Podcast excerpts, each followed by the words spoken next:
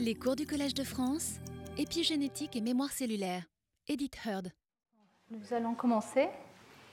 Donc merci beaucoup à tout le monde euh, d'être là et euh, bah, bienvenue à, cette euh, nouvelle série de, cours sur le cancer et l'épigénétique. Et avant de commencer, je voulais juste préciser une chose. je ne suis pas médecin, je suis chercheur, simple, humble chercheur. J'ai osé rentrer dans le sujet du cancer parce que c'est quelque chose qui m'intéresse qui beaucoup, qui me passionne. J'aimerais bien comprendre. Et aussi, je suis anxieuse, comme beaucoup, je pense, de comprendre pour pouvoir euh, ensuite euh, essayer de peut-être euh, traiter, prévenir, traiter, diagnostiquer et donc, euh, donc voilà, j'ai choisi cette thématique euh, cette année pour plusieurs raisons euh, que j'essaie de, décliner ici. Alors, je, pense que la plupart d'entre vous m'ont déjà entendu, donc mes cours sont toujours en français. les diapositives sont en anglais pour que les gens internationaux puissent aussi les, comprendre. Et je voulais aussi vous rappeler que tous les cours seront mis euh, online sur l'Internet, les PDF des médias positifs, euh, et les cours sont enregistrés aussi. Alors pourquoi euh, parler de, cancer dans un contexte ou avec une perspective d'épigénétique? Je suis donc épigénéticienne, on peut dire. Alors, la première chose, c'est qu'il y a énormément de parallèles, j'espère que vous allez voir ça, entre l'épigénèse, donc la biologie du développement, et euh, le cancer. L'évolution euh, à partir d'une cellule a, quelque chose d'extrêmement complexe. Les étapes euh, de cette évolution ressemblent beaucoup à l'embryologie et au développement. Mais il y a aussi des, des, grandes différences que vous allez voir, et c'est la compréhension de ces différences qui est le défi. Nous espérons euh, comprendre pourquoi, justement, euh, une cellule qui commence à se diviser et à former des structures euh, différentes ne s'arrête pas dans le cas de cancer. L'autre raison est que depuis quelques années, oh, depuis plus que, quelques années, depuis presque un demi-siècle, il y a de plus en plus de connexions entre le, domaine du cancer et le domaine de l'épigénétique. Alors ces connexions euh, ont été là, et d'ailleurs euh, c'était un petit peu ces connexions qui m'ont fait euh, venir dans le monde de l'épigénétique. J'ai commencé en faisant une, thèse dans un laboratoire de, cancer, et c'est parce que je travaillais sur le cancer que je me suis intéressée à l'épigénétique, il y a maintenant 30 ans ou quelque chose comme ça. Et, ces, liens ont été là depuis longtemps, mais pas forcément de manière très euh, bien définie. Vous allez voir, ce premier cours va décrire un tout petit peu cette, histoire du cancer et l'épigénétique, les, euh, relations euh, plus ou moins proches, plus ou moins tendues, on va, dire. Un des points, je pense, qui est absolument clé, c'est que les processus épigénétiques sont réversibles. Donc, quand on peut établir qu'il euh, y a un changement euh, qui affecte l'expression d'un gène ou d'un phénotype qui est dû à des changements épigénétiques et non pas à des changements au niveau de la séquence de l'ADN, on peut avoir l'espoir de pouvoir les réverser par des traitements. Et c'est quelque chose euh, qui est utilisé dans certains types de cancers alors la raison principale pour, laquelle je choisis de, décrire ou de, parler de ce sujet cette année, c'est parce que j'estime que récemment, il y a eu vraiment, euh, on va dire, une révolution technologique, ou plusieurs révolutions technologiques, qui nous ont permis enfin de commencer à comprendre les mécanismes qui peuvent lier le cancer et l'épigénétique. Donc on a, on, a, on a, dépassé la phase, je vais dire, de, description, où on voyait des changements épigénétiques, on voyait euh, des liens avec le cancer, avec certains types de tumeurs. Et là, on passe à une phase vraiment de compréhension. Ce n'est que le début, donc euh, il faut être modeste, mais euh, c'est largement dû aux technologies de séquençage des génomes. Je pense que dans le cas du cancer et de l'épigénétique, c'est un exemple par excellence où l'intérêt de pouvoir séquencer un génome peut être, peut être vu et aussi des technologies très récentes qui nous permettent de regarder à l'échelle de la simple cellule tout ce qui, se passe au niveau de l'expression des gènes, au niveau de l'organisation du génome, au niveau de euh, la, réarrangement du génome dans un contexte de cancer. Et enfin, euh, aussi des études sur des, organismes modèles qui nous permettent d'étudier le, cancer, les tumeurs, le, processus de cancer euh, dans un système modèle où maintenant nous avons la capacité de modifier le génome et l'épigénome et poser des questions très précises pour savoir qu'est-ce qui est cause et qu'est-ce qui est conséquence.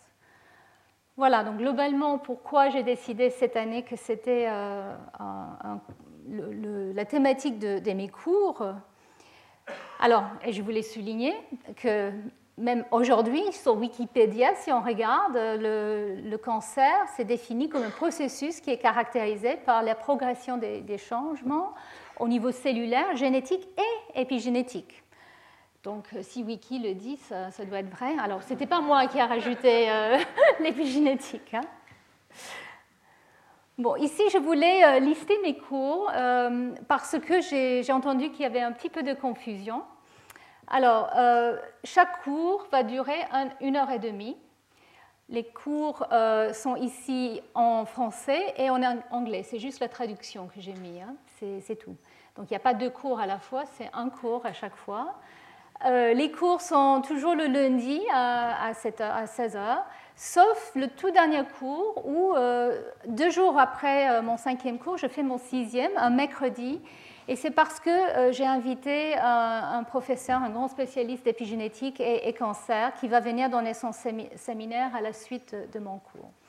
Et je voulais aussi souligner qu'il y aura un colloque euh, sur l'épigénétique et cancer que je co-organise avec le professeur Hugues Deté et euh, dans lequel on a invité beaucoup de, grands spécialistes dans le domaine. Donc je vous encourage aussi de venir écouter. Donc je vais commencer de manière très simple avec cette brève histoire de, cancer. Alors déjà, euh, d'où vient le mot? Je pense que euh, vous, devez savoir tous que ça vient du grec. C'était Hippocrate en fait qui avait euh, proposé le nom karkinos, qui veut dire crabe. Crabe. je fais ça à chaque cours avec ma première diapo, j'oublie. Mon, tout premier cours, c'était euh, grenouille. J'arrivais pas à trouver le mot. Je sais pas, j'ai un bloc. Ben là, en plus, c'est le même mot. Donc voilà, crabe. Alors finalement, il n'y a pas beaucoup de cancers qui ressemblent à des crabes, mais euh, Hippocrate a estimé, et en fait c'était certainement la vascularisation qu'on trouve autour d'un tumeur qui, prend cette forme. Et donc, euh, quelques siècles plus tard, euh, il a été aussi euh, proposé par Galen que, avec un autre mot grec, onkos, qui veut dire gonflement et qui, représente aussi le, tumeur. Donc, d'où on, a les, mots cancer, oncologie, voilà, oncogénèse. Donc le, cancer, c'est une, une, maladie, euh, une affectation qui, qui nous touche euh, depuis le début de l'homme, même depuis le début de la vie, parce que on comprend maintenant qu'autant qu'il y a des, de la vie, des cellules qui doivent se répliquer, il y a parfois des erreurs dans, cette, dans la division cellulaire, dans la manière que les cellules se comportent. Donc, euh, à partir du moment qu'on a des cellules qui se divisent, on peut avoir euh, de, la prolifération illimitée et donc euh, le cancer. Je voulais euh, souligner que même les dinosaures avaient des tumeurs. Ici, c'est des os d'un dinosaure qui ont été trouvés avec les traces dans, ces, os de, croissance des lésions qui étaient certainement dues à, un tumeur. les premiers textes qui peut-être euh, euh, décrivent euh, des tumeurs vient de l'époque égyptienne.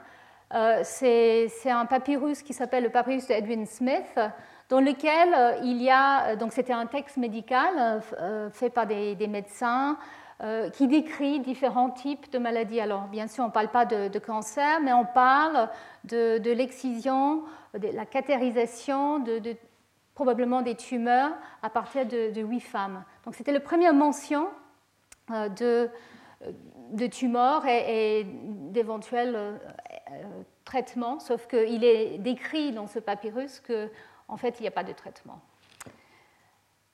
Et euh, je voulais aussi euh, souligner que dans, l'époque 2500 ans avant Jésus-Christ, il a été trouvé une, une femme, une princesse en Sibérie, très bien préservée, avec euh, sa peau, euh, ses, vêtements.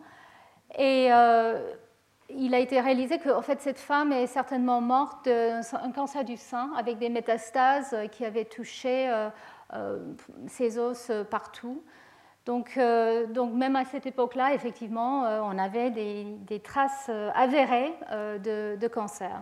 Donc ce n'est pas une maladie de juste aujourd'hui, comme, comme certaines le disent.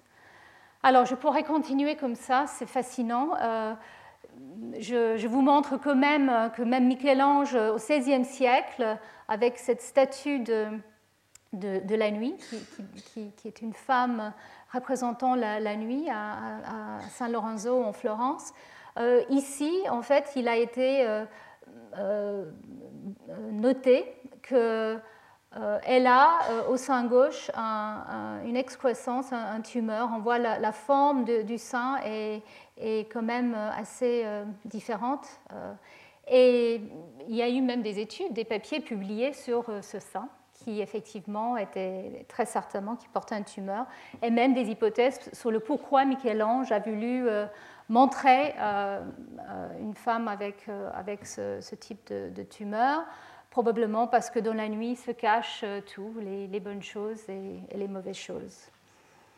Et alors je vous conseille, si vous ne le connaissez pas, ce livre euh, qui est euh, exceptionnel, L'empereur de, toutes les maladies, par un chirurgien américain et qui décrit l'histoire du cancer et aussi qui décrit le, la manière que le cancer a été attaqué de, manière euh, de point de vue thérapeutique. Donc euh, l'histoire de la chimiothérapie aussi.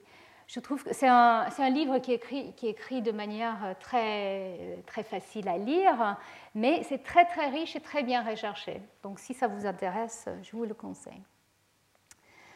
Alors, avant de, lancer ce, ce, voyage historique, épigénétique et cancer, je voulais quand même euh, juste commencer avec euh, quelques, enfin une tentative de définition, mais comme vous allez voir, euh, les, pathologistes depuis des siècles avaient du mal en fait à, bien définir le cancer. Et pourquoi? C'est parce que les cellules cancéreuses ont leur origine au sein de nos propres tissus. Et ici, montré de manière très schématique, on voit donc un tissu normal avec des cellules euh, bien organisée.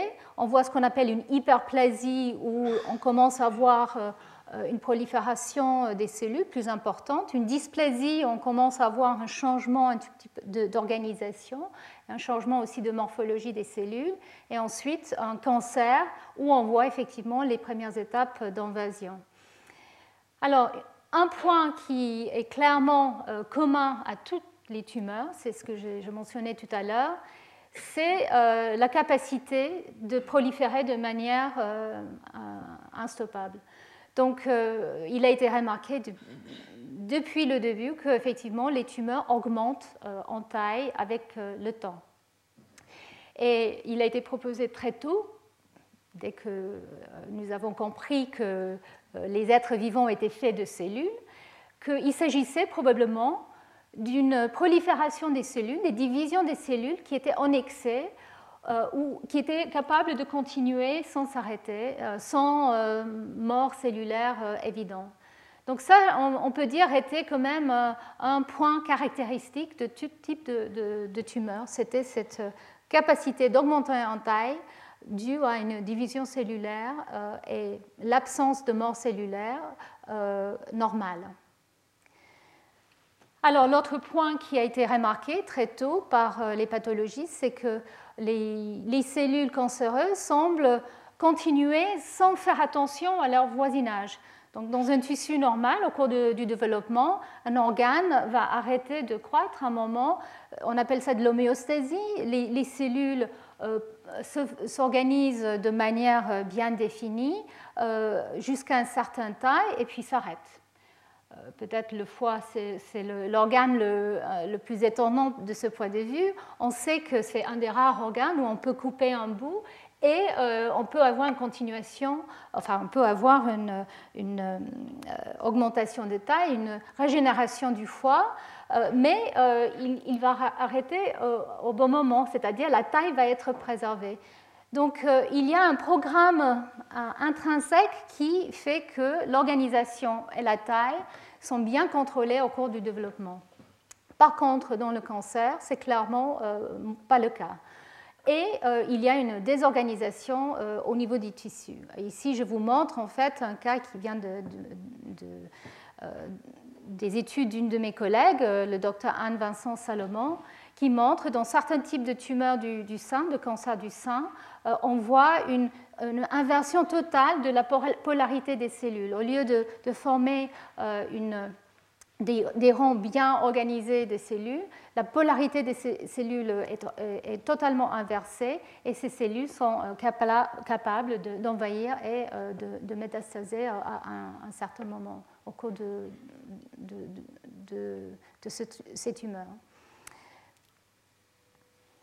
Alors, l'autre point euh, qui maintenant devient évident, c'est que les tumeurs interagissent avec leur environnement L'environnement émet euh, des signaux ou permet une certaine euh, euh, manière de, se comporter aux tumeurs et le tumeur peut modifier son environnement, c'est-à-dire les tissus sains peuvent être modifiés par le tumeur. Je vais revenir sur ces points dans les, cours qui, suivent. Et les tumeurs peuvent envahir les tissus autour. Donc ça, c'est le point, je vais dire, qui, est anormal, même si vous allez voir, enfin, dans certains contextes, évidemment, euh, au cours de l'embryogenèse, on a une invasion, en quelque sorte, de l'embryon des tissus euh, maternels au moment de l'implantation dans l'utérus. Mais dans le cas du tumeur, euh, cette invasion est agressive à contrôler et très souvent se termine effectivement avec une, diffusion, une métastase des cellules qui peuvent aller voyager à d'autres sites dans le corps. Alors, euh, ce euh, mouvement euh, des cellules cancéreuses les permet ensuite, dans leur nouveau site d'installation, de, proliférer. Mais heureusement, ça c'est rare. En fait, une, cellule tumorale au sein de son tumeur et son micro-environnement acquérit une capacité de proliférer, mais mise ailleurs, euh, c'est assez rare en fait que les cellules peuvent continuer à proliférer de manière incontrôlée. Mais malheureusement, euh, ça, arrive. Donc ici, je touche plusieurs points qu'on peut dire euh, définissent quelque part les, cancers. Peut-être un des messages importants à retenir, c'est que les tumeurs ne sont pas juste une série de cellules homogènes, incontrôlées mais homogènes. Les, tumeurs peuvent même être, euh, peuvent être considérés comme des organes qui, bien sûr, n'ont pas l'ordre et euh, la logique euh, des organes normaux, mais néanmoins, ils existent dans un contexte trois-dimensionnel, voire quatre-dimensionnel, parce qu'effectivement, avec le temps, ils évoluent et peuvent se, propager à, des endroits différents. Et je vais revenir très souvent sur euh, la notion des différentes euh, caractéristiques du, cancer qui ont été proposées par un, grand homme de la science, Robert Weinberg, qui a écrit aussi un livre, euh, je dirais c'est presque le, livre à lire sur le cancer, c'est le livre de, Robert Weinberg.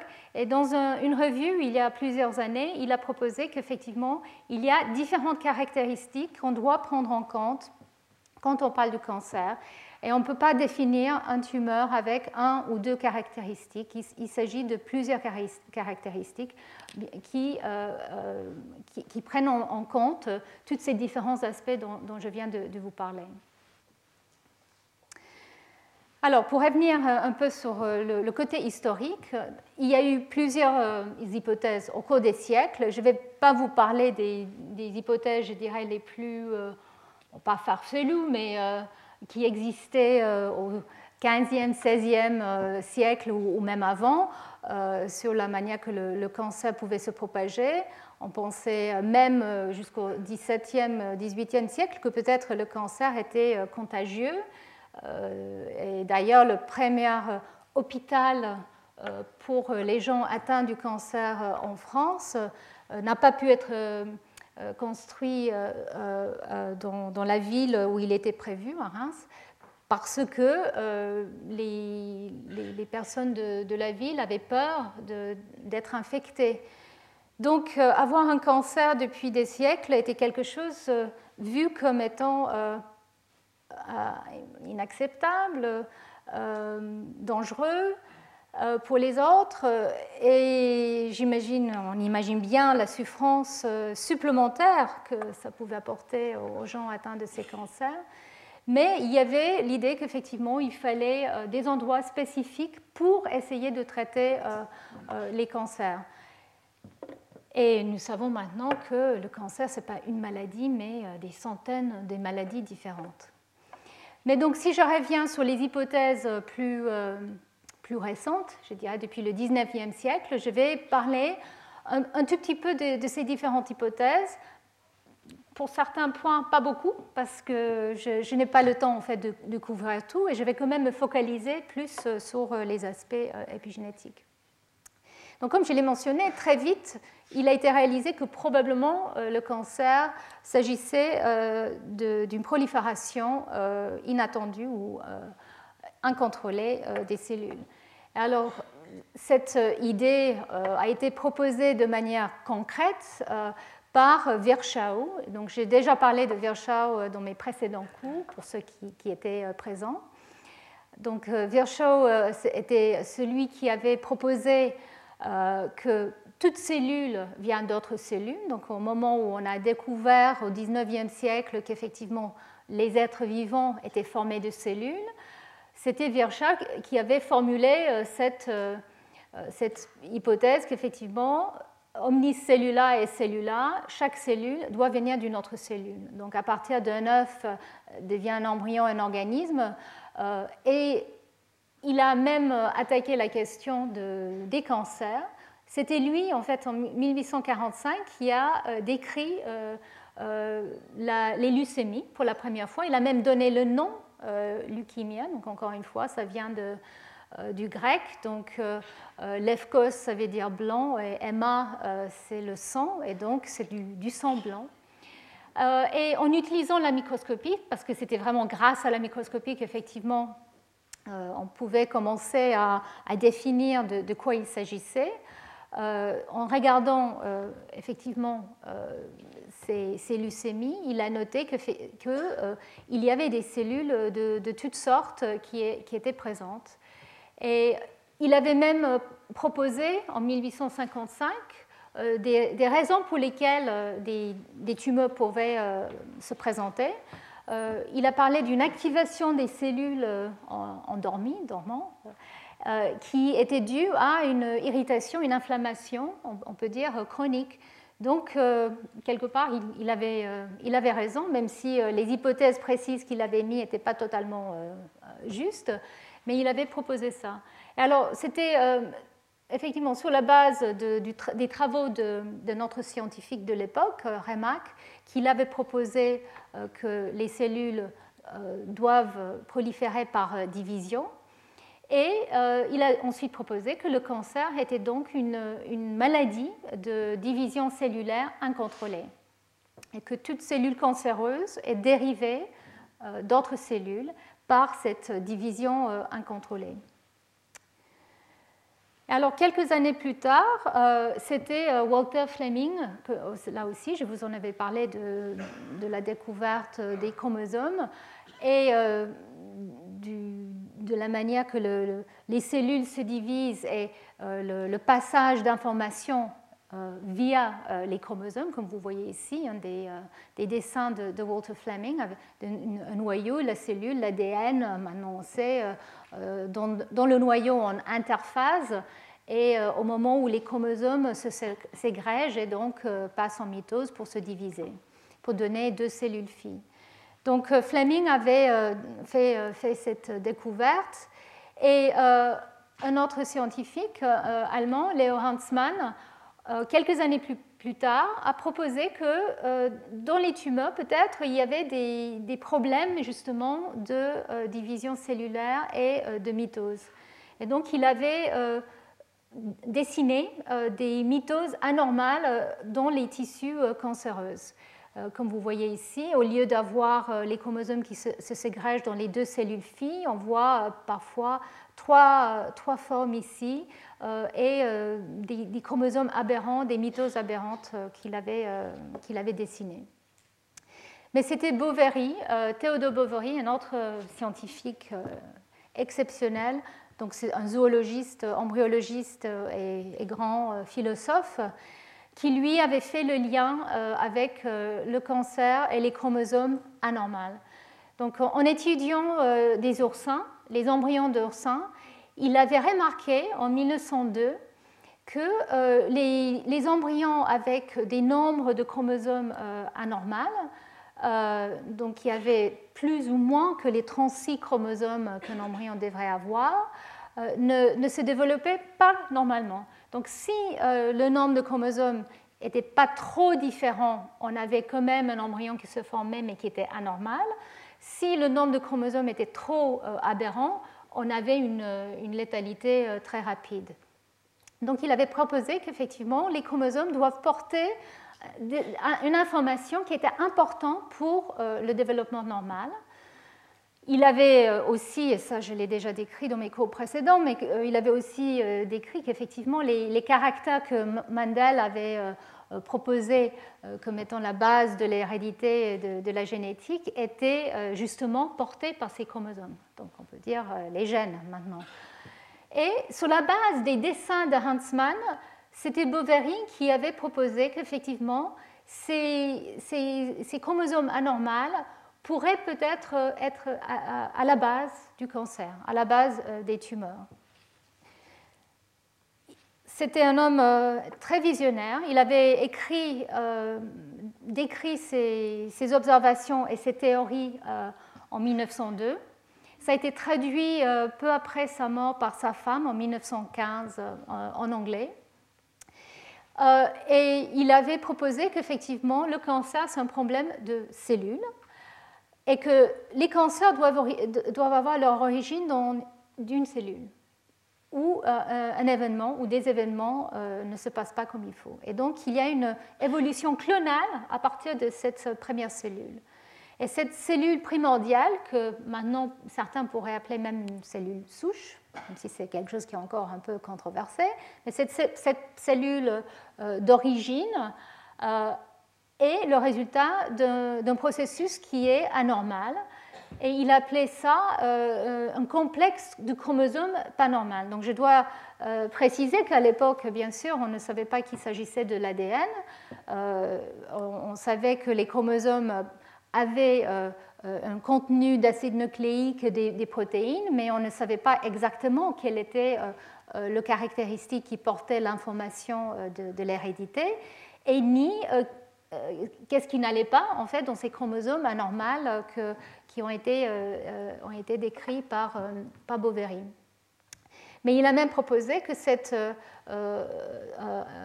côté anormal des, chromosomes est passé aux, cellules filles et c'est ces chromosomes anormaux qui sont à la base de la prolifération rapide et anormale de, trouvée dans des tumeurs.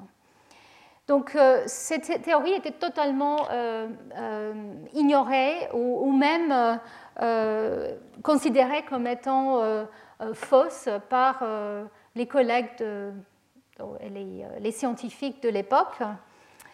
C'est pour ça justement que la femme de Bovary a décidé de le traduire et le publier.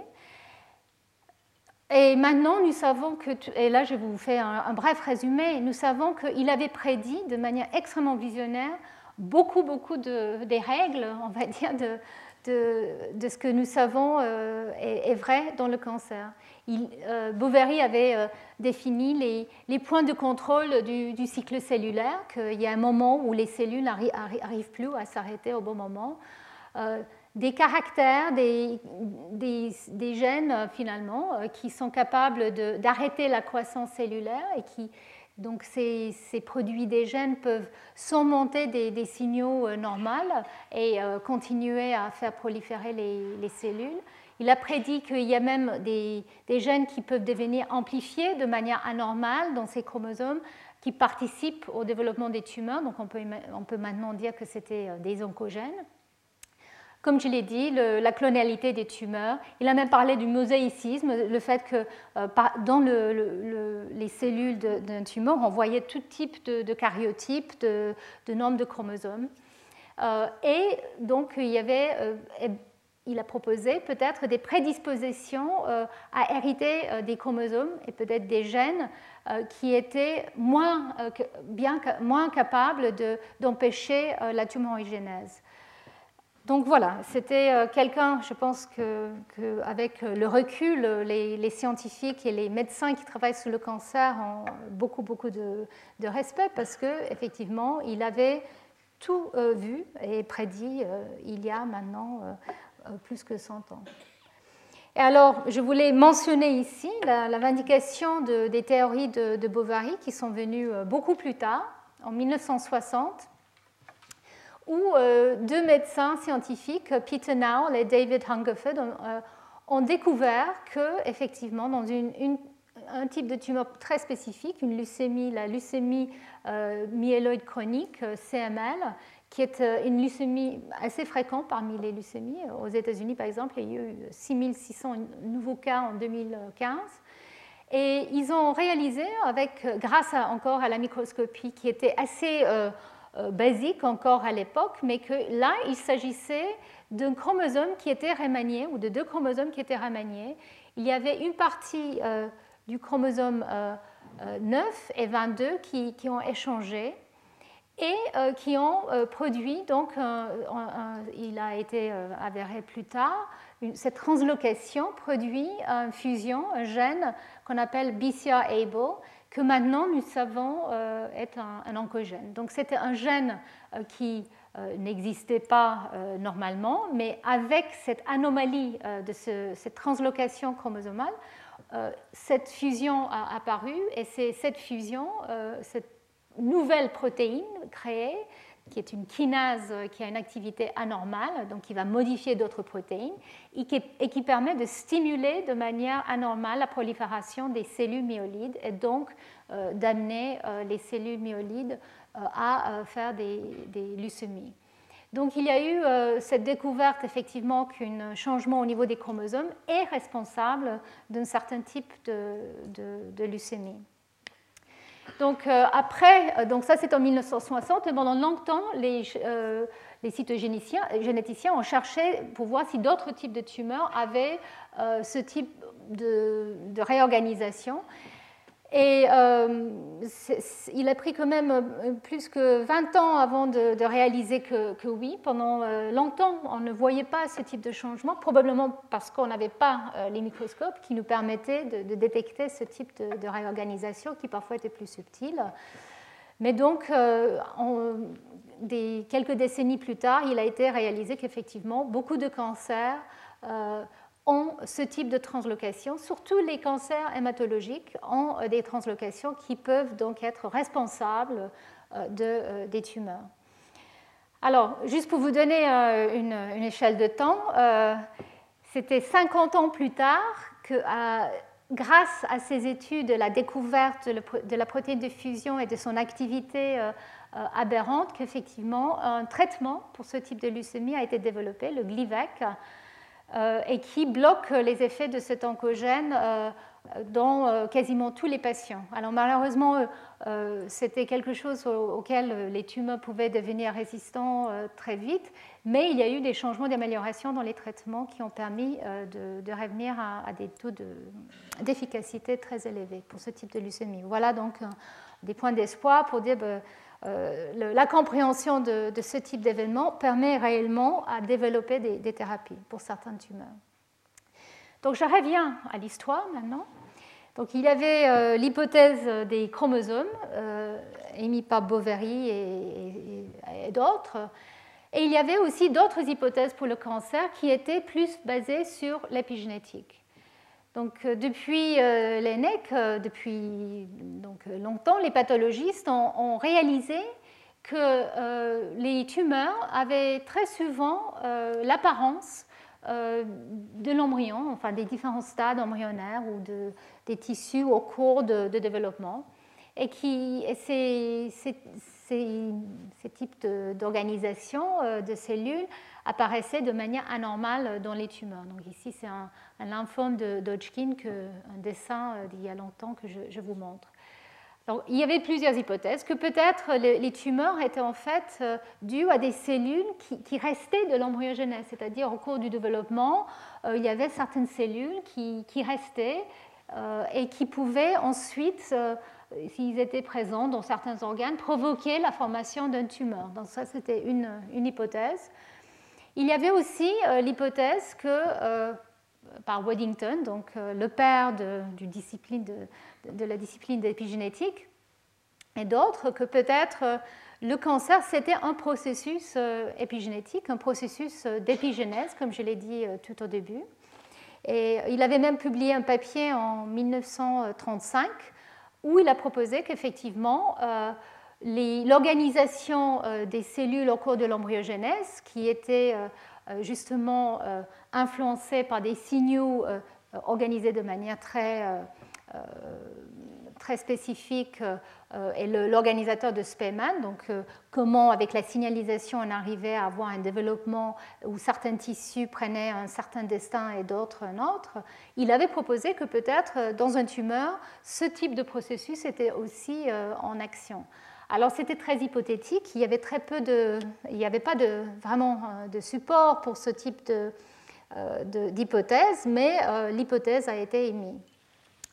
Donc euh, il y a eu aussi d'autres hypothèses, par exemple euh, l'hypothèse que l'organisation d'un tissu qui, peut changer est responsable justement d'une... Cette désorganisation peut déclencher un tumeur. C'est quelque chose qui redevient un tout petit peu à la mode quand on réalise qu'effectivement, euh, pour envahir un tissu sain, le tumeur doit peut-être réorganiser, se réorganiser. Il y a aussi eu donc euh, la proposition qu'il s'agissait d'un problème de différenciation, que la cellule, au cours de l'embryogenèse, euh, on sait que les cellules deviennent de plus en plus différenciées, sauf certaines qui doivent préserver peut-être un état euh, de cellules souches, nous le savons maintenant, mais en tout cas qu'il y avait peut-être un problème de différenciation dans les tumeurs, parce qu'on voyait cette croissance de, division cellulaire. Les cellules différenciées, normalement, se divisent un certain nombre de fois et puis s'arrêtent. Euh, et dans les tumeurs, on voit que cette division ne s'arrête pas. On voyait aussi que les cellules n'avaient plus les mêmes euh, qualités d'interaction entre elles. Euh, elles, pouvaient continuer à, pousser sans avoir forcément les, propriétés d'adhésivité à des membranes qu'elles avaient dans un organe normal. Donc elles étaient capables de évader leurs voisins ou leurs voisines, effectivement de migrer. Euh, et aussi, il a été remarqué que les cellules euh, tumorales avaient un métabolisme qui ressemblait plus à un embryon qu'à une euh, cellule d'un tissu adulte. Donc tout ça a fait dire à différents scientifiques au cours du temps que peut-être effectivement le cancer était une, une expression spéciale d'une programmation de l'activité des gènes qui était anormale. Donc les, processus de différenciation en cours de développement étaient peut-être euh, défaits, mal faits euh, dans un tumeur. Donc euh, voilà, c'était des propositions. Et avant de continuer, je voulais quand même revenir sur la définition de l'épigénétique pour que ça soit clair pour tout le monde. Ma définition euh, et les définitions des, autres ne sont pas toujours les mêmes, donc euh, je vous refais un, petit, une histoire bref, mais dans un contexte de, cancer, vous allez voir. Donc, la définition de l'épigénétique euh, dans un sens de, de, la discipline a été émise par Conrad Waddington en 1942. Et il a proposé que c'est l'étude des mécanismes du développement qui lient donc les, gènes qui produisent les effets phénotypiques. Donc c'était la fusion de deux mots, l'épigénèse, qui est l'étude de l'embryogenèse, le développement, et la génétique, donc l'étude de l'hérédité. Donc il avait même euh, euh, fourni cette, ce fameux dessin que, tout le monde utilise maintenant d'un paysage, donc une cellule qui peut prendre différents destins en fonction euh, des, euh, des vallées qu'elle traverse. Donc c'est une cellule qui devient de plus en plus spécialisée. Et ce qui définit ces montagnes et ces vallées, c'est bien sûr les gènes et les voies de signalisation qui permettent la mise en place du, programme de, de l'embryon. Alors, quand on regarde l'embryogenèse précoce, on peut voir qu'effectivement, euh, ça peut ressembler euh, de manière assez euh, frappante la manière que nous savons maintenant un tumeur peut croître. La morphogenèse de l'embryon peut ressembler à l'évolution d'un tumeur, même si c'est très désordonné. Et donc, on, pouvait imaginer qu'on peut évoquer le mot épigénèse pour un tumeur. À partir d'une simple cellule, un clone de cellule, on arrive à quelque chose de beaucoup plus complexe. Et nous savons maintenant qu'effectivement, les mêmes molécules, les mêmes gènes, les mêmes voies de signalisation sont utilisées de manière aberrante dans le cancer.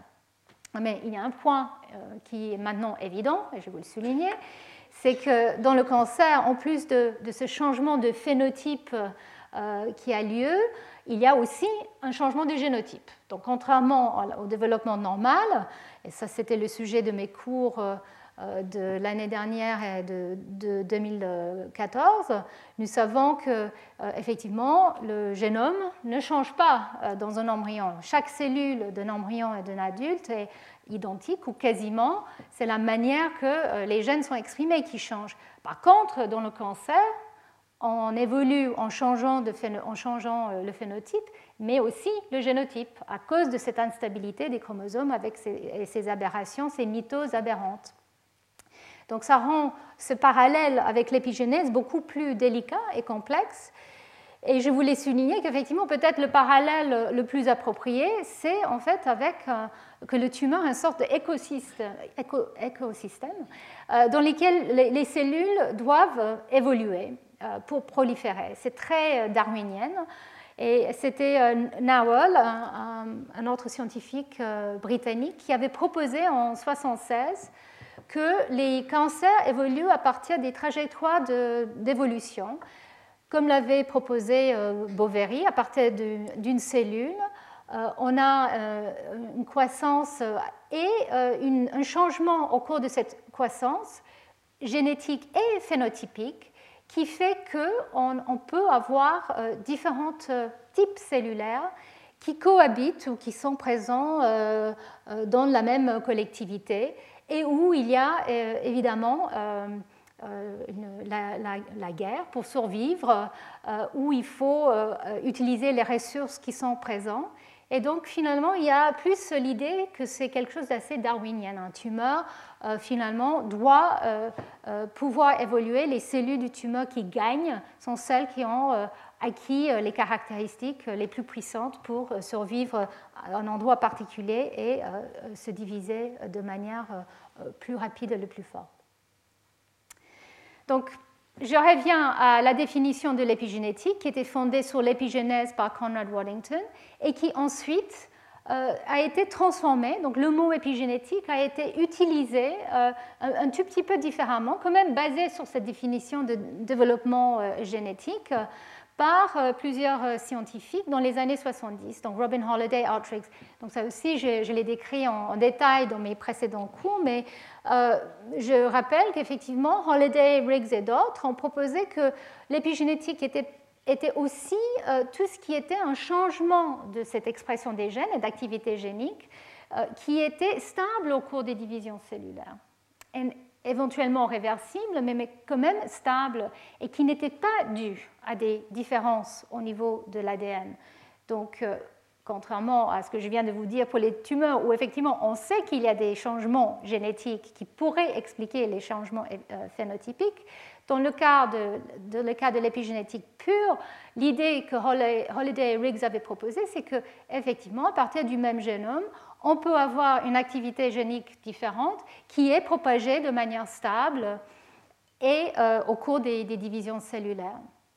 Et donc, euh, euh, à la base de cette définition, c'est qu'effectivement, les deux types cellulaires doivent avoir des différences, mais avec le même ADN, que cette différence doit euh, être propagée au-delà du signal qui induit leur différence, et que cette différence est héritable au cours des, des mitoses. Et donc, pendant la même période, et ce qui, les a inspirés aussi, c'était qu'il y avait euh, tout un tas de processus comme l'inactivation du chromosome X, comme l'empreinte, la paramutation chez les plantes, la variégation des positions des, euh, gènes euh, chez, la drosophile et donc d'autres systèmes, qui ont fait un lien entre l'épigénétique, les états d'activité génique différentes avec le même ADN et les phénotypes intéressants. Et donc c'est ce lien qui a euh, aussi été fait avec ce qui se passait dans le noyau au niveau de la chromatine et les chromosomes. Et euh, ici, je vous montre, je vous montre une, cellule normale. Ici aussi, euh, c'est des cellules normales. Et ce qui a été décrit très tôt était que la chromatine, l'organisation du noyau, le matériel qui porte quand même le génome et les gènes, était euh, changé dans les, cancers, dans les tumeurs. Donc, en plus de ces changements au niveau des chromosomes et, les chromosomes anormales, il y avait aussi euh, euh, des différences d'apparence au niveau de l'organisation de la chromatine dans le noyau. par exemple, effectivement, il y avait le noyau qui était souvent d'une organisation assez irrégulière, avec parfois des cellules avec plusieurs noyaux. Euh, et une organisation de la chromatine, l'hétérochromatine et l'euchromatine, qui était euh, très différente à ce qu'on voit dans une cellule normale. Et ici, je vous montre un, des, cas euh, que je vous avais déjà montré en parlant de, l'hétérochromatine l'année dernière. Donc ici, des cellules normales, ici, un cancer du, col. Euh, qui a été décrit en 1957. Et ici, on voit que dans des cellules normales euh, des femmes, euh, on voit ce fameux corpuscule de Barr, qui est un des deux chromosomes X de, la femme, qui est inactivé, qui est hétérochromatique, on le voit ici.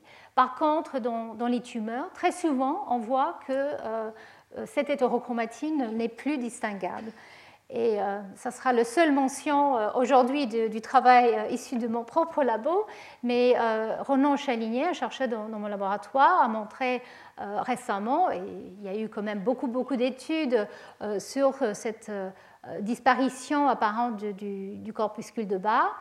Mais nous avons montré que cette disparition n'est pas forcément une disparition physique du chromosome X inactif, mais en fait une un euh, de l'hétérochromatine. Et justement, ce chromosome X inactif commence euh, à euh, être un peu plus actif que, attendu dans des cancers du sein.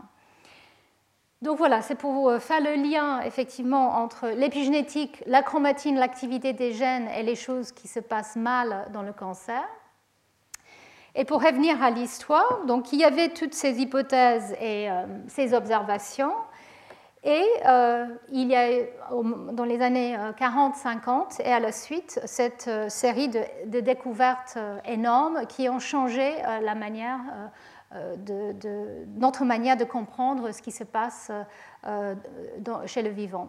Donc la découverte par Avery que effectivement le matériel génétique était l'ADN, ensuite la structure double hélice qui a été définie par Watson et Crick et qui a permis euh, de comprendre euh, effectivement comment ce matériel génétique pouvait être copié, répliqué aussi.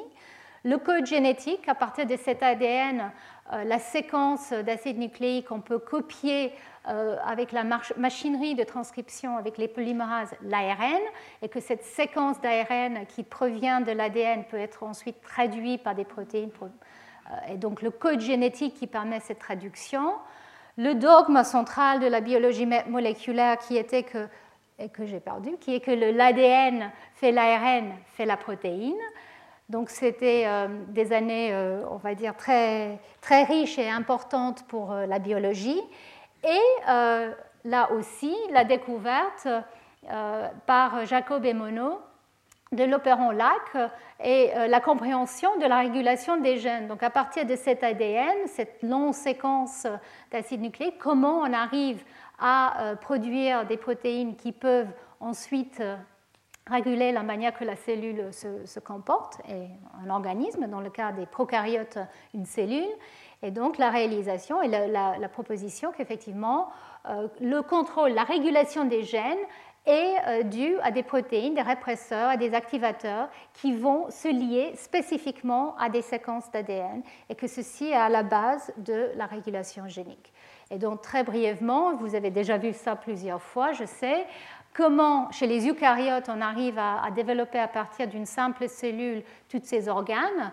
Euh, donc le, modèle de l'opéron LAC est l'utilisation des, facteurs de, transcription qui vont se lier à l'ADN euh, et euh, allumer certains gènes ou réprimer d'autres gènes peut s'appliquer aussi. Donc nous savons qu'effectivement, les gènes du génome sont associés à des facteurs qui vont venir reconnaître de manière spécifique euh, les séquences euh, associées à certains gènes.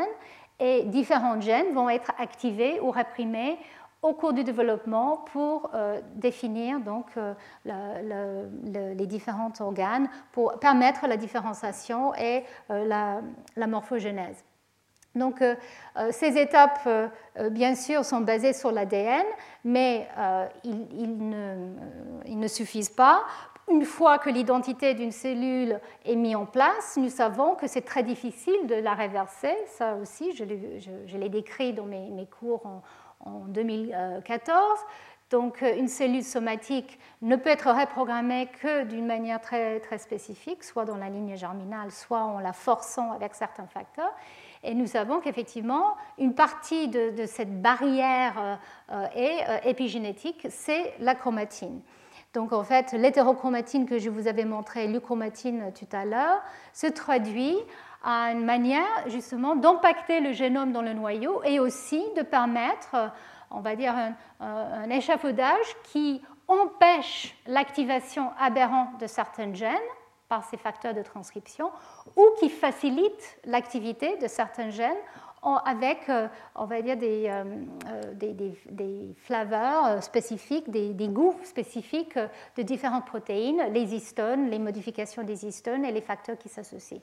Donc mes cours l'année dernière étaient très largement sur les manières que la chromatine agit, la manière qu'elle peut être héritée elle-même au cours des divisions cellulaires. Et je vais revenir sur ces points dans les, les cours à suivre. Mais je voulais quand même euh, vous parler un tout petit peu de ça parce qu'effectivement, euh, c'est important de comprendre comment les cellules, une fois euh, qu'elles arrivent dans leur stade de, différenciation, restent stablement dans cet état. On pense qu'une grande partie de cette définition de, de leur identité et stabilité est due à la chromatine et aux modifications épigénétiques qui sont beaucoup plus complexes, bien sûr, que ce que je viens de, vous montrer en dessin. Et alors, qu'est-ce qui se passe quand les choses se passent mal? Est-ce qu'on peut donc, changer l'épigénome? Donc, le génome, c'est l'ADN. Euh, chaque cellule a le même génome dans un, individu, mais euh, plusieurs épigénomes, donc plusieurs euh, états chromatiniens, les gènes qui sont exprimés ou pas, et la chromatine qui va avec. Et quand on change l'épigénome d'une cellule, qu'est-ce qui peut se passer? Alors nous savons qu'avec euh, certains stress ou avec des changements environnementaux, on peut arriver effectivement à changer l'épigénome. Ça peut être euh, altéré de manière accidentale aussi euh, avec l'âge. Et nous savons qu'effectivement, il y a des conséquences dans certaines situations. Dans le contexte du cancer, et ça je vais revenir sur ces points, on sait qu'effectivement, on, peut induire une instabilité génomique quand on change l'épigénome. On peut changer d'identité, les cellules peuvent oublier euh, l'identité qu'elles avaient et rentrer euh, dans une, euh, changer d'identité. Et aussi, ça peut faciliter une croissance incontrôlée qui est déclenchée très souvent par des mutations dans certains facteurs auxquels je, je vais revenir. Ça peut aussi être euh, une partie de ce qui se passe avec l'invasion, la métastase. Et euh, de plus en plus de données suggèrent qu'effectivement, c'est les changements épigénétiques qui accompagnent ces étapes plutôt que les changements euh, au niveau de la séquence de l'ADN. Et alors, le marque par excellence épigénétique qui a été étudié pendant des décennies est la méthylation de l'ADN. Dans les années 50, il a été vu que l'ADN n'est pas nu, il est associé bien sûr à des protéines, mais il peut aussi être associé à une modification chimique. La méthylation de la cytosine euh, peut, être, trouvée euh, dans des, des, quantités significatives chez les mammifères et dans d'autres organismes. Pas toutes, mais, mais, plusieurs. Et donc il a été proposé par euh, Robin Holliday et Art Ricks, justement, que peut-être ce type de modification était clé pour la mémoire des cellules c'est-à-dire une cellule qui change euh, d'identité au cours du développement, grâce à des facteurs de transcription, etc., peut ensuite garder ce changement d'activité génique et ce changement d'identité parce que des modifications comme la méthylation viennent pour figer cet état. Et donc, ils ont proposé qu'effectivement, au cours des divisions cellulaires, un changement d'état via la méthylation qui peut être associé à l'inactivité génique, dans ce cas ici que je vous montre, donc cette méthylation pourrait euh, jouer un rôle dans cette mémorisation des cellules. Elle pourrait jouer un rôle aussi dans euh, l'activité euh, spécifique des gènes. Ils ont prédit l'existence des enzymes qui sont capables de mettre en place la méthylation dans certains endroits du génome et pas d'autres, et aussi de la mémoriser, c'est-à-dire des enzymes qui peuvent copier à chaque cycle cellulaire l'état de méthylation. Donc ça, c'était les travaux de, plusieurs personnes euh, que j'ai décrits aussi dans, mes cours précédents. Et un point euh, qui était très important, c'était la découverte que certaines euh, molécules, des inhibiteurs de la méthylation, comme la 5-azacitidine, qui a été utilisée comme une drogue pour certains types de, de leucémie, pour traiter certains cancers, en fait, bien avant qu'on comprenne vraiment comment cette drogue agissait. Et il a été réalisé euh, par Peter Jones et d'autres qu'en fait, quand on cultive des cellules des mammifères dans une boîte de pétri, elles gardent leur identité normalement. Et ça, en partie, peut-être à cause de la méthylation. Parce que quand on traite les cellules avec euh, cet analogue qui empêche donc la propagation stable de la méthylation, les cellules perdent leur méthylation et deviennent hypométhylées et elles peuvent même changer d'identité. Donc à partir d'une cellule d'un type, on peut se retrouver avec une, des cellules d'un autre type.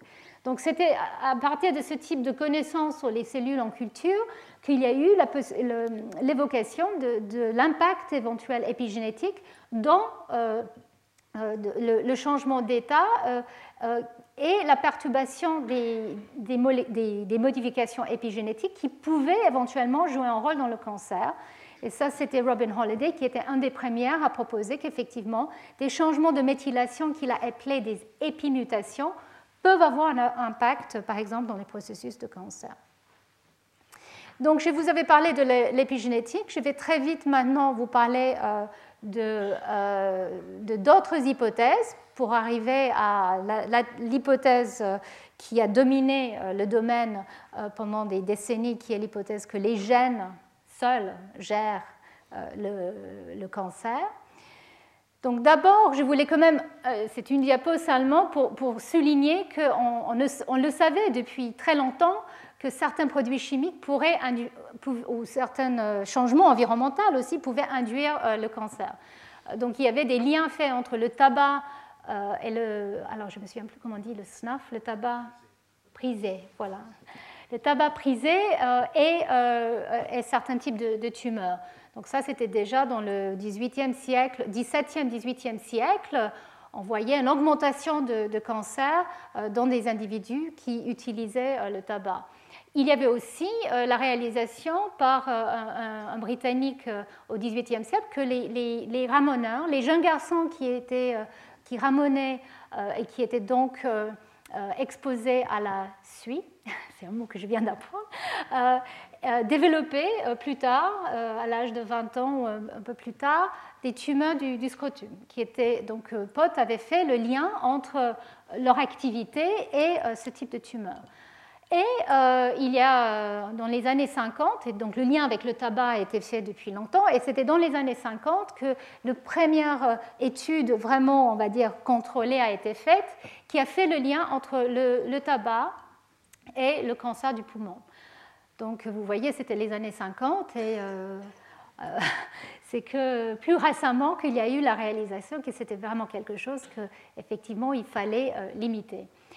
Donc, euh, il y a eu toutes ces, études de, liens, de corrélations. Il y avait aussi euh, les corrélations, par exemple, avec le radium, découvertes par euh, Marie Curie. Et donc, Marie Curie, on pense, est certainement décédée d'une leucémie due à la manipulation du, radium, les rayons X, la lumière, l'UV qui peut déclencher les mélanomes. Donc, il y a eu tous ces agents euh, carcinogénique euh, dont on, le savait, mais comment en fait il participait au cancer, ça c'était quelque chose qui restait complètement mystérieux.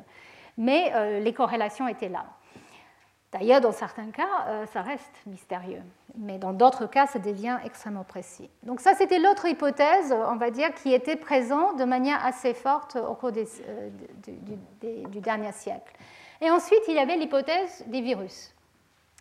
Et euh, l'hypothèse du virus est venue euh, surtout euh, par des travaux d'un Américain, Peyton Rouse, qui est un pathologiste et un virologiste, qui, très jeune, je pense qu'il avait 20 ou 25 ans, a, découvert qu'effectivement, certaines poules développaient des, des, sarcomes, certains types de tumeurs, et en prenant ces tumeurs et en dissociant les cellules et en prenant euh, des, filtres de, ces tumeurs qui, qui n'avaient plus de cellules, euh, ni cellules tumorales de la poule, ni euh, des bactéries, donc des, liquides purs, qu'avec ces, filtres, ils pouvaient induire les tumeurs en les injectant dans des, poules qui, ne qui n'avaient pas de, de tumeurs. Donc ainsi a été défini le virus de Rous sarcoma, qui s'avère être un rétrovirus. Donc ces, publications euh, sont sorties en 1910 et 1911, et c'était qu'en 1966 que M. Rous a eu euh, son prix Nobel.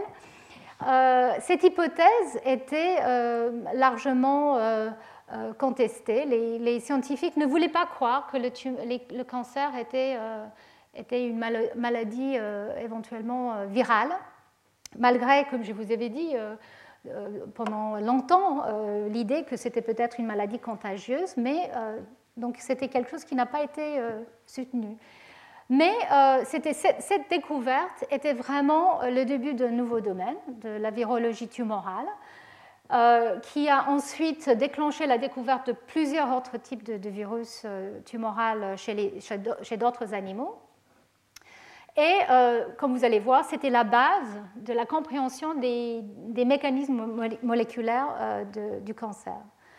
Alors, au moment où il a, eu son, Nobel, euh, Raus a quand même précisé qu'ils ont cherché pendant très très longtemps pour voir si ce type de virus tumoral pouvait exister aussi chez l'humain. Par exemple, en regardant de manière très, très précise dans le, lait humain euh, ou euh, dans des familles atteintes de, tumeurs, est-ce que peut-être il y avait euh, un facteur qui pouvait être expliqué par un virus? Et la réponse était non. Néanmoins, nous savons maintenant qu'il y a beaucoup de, tumeurs virales chez l'humain aussi, et l'exemple peut-être le plus connu, c'est les papillomes qui, par exemple, sont responsables de, certains cancers du col. Mais entre 1911 et 1966, il y a eu quand même des événements. Donc, euh, je vous avais déjà parlé de la, découverte de l'ADN, euh, de la compréhension du matériel, génétique, le code génétique. Et, après euh, Jacob et Monod, on rentre effectivement dans cette phase fabuleuse de la biologie moléculaire, les années 60, 70, 80, où les chercheurs ont commencé à comprendre quelle est la nature de, de, l'héritabilité Comment l'ADN en fait euh, est utilisé, transmis. Et, c'était, je pense que c'est important de point de vue historique et aussi aujourd'hui, qu'il ne s'agissait pas juste des biologistes, ce n'était pas que des pathologistes ou les zoologistes, en fait c'était des généticiens, des physiciens, et des chimistes qui, ensemble, ont décidé d'attaquer la question, parce que la, question était quand même fascinante, il faut le dire. Mais comment, en fait, cet ADN est utilisé? Donc, il fallait manipuler l'ADN, donc les principes du clonage moléculaire qui ont été développés, des enzymes euh, issues des bactéries qui étaient capables de couper cet ADN, on appelle ça des enzymes de restriction, qui nous permettaient donc d'analyser les, les différents fragments d'ADN sur des gels d'agarose et euh, donc de comprendre effectivement où se trouvent certaines séquences et où se trouvent d'autres, faire des cartes euh, du génome bien avant le séquençage. Et euh, Sanger, qui était un biochimiste britannique, qui a développé la manière de séquencer, de lire le génome.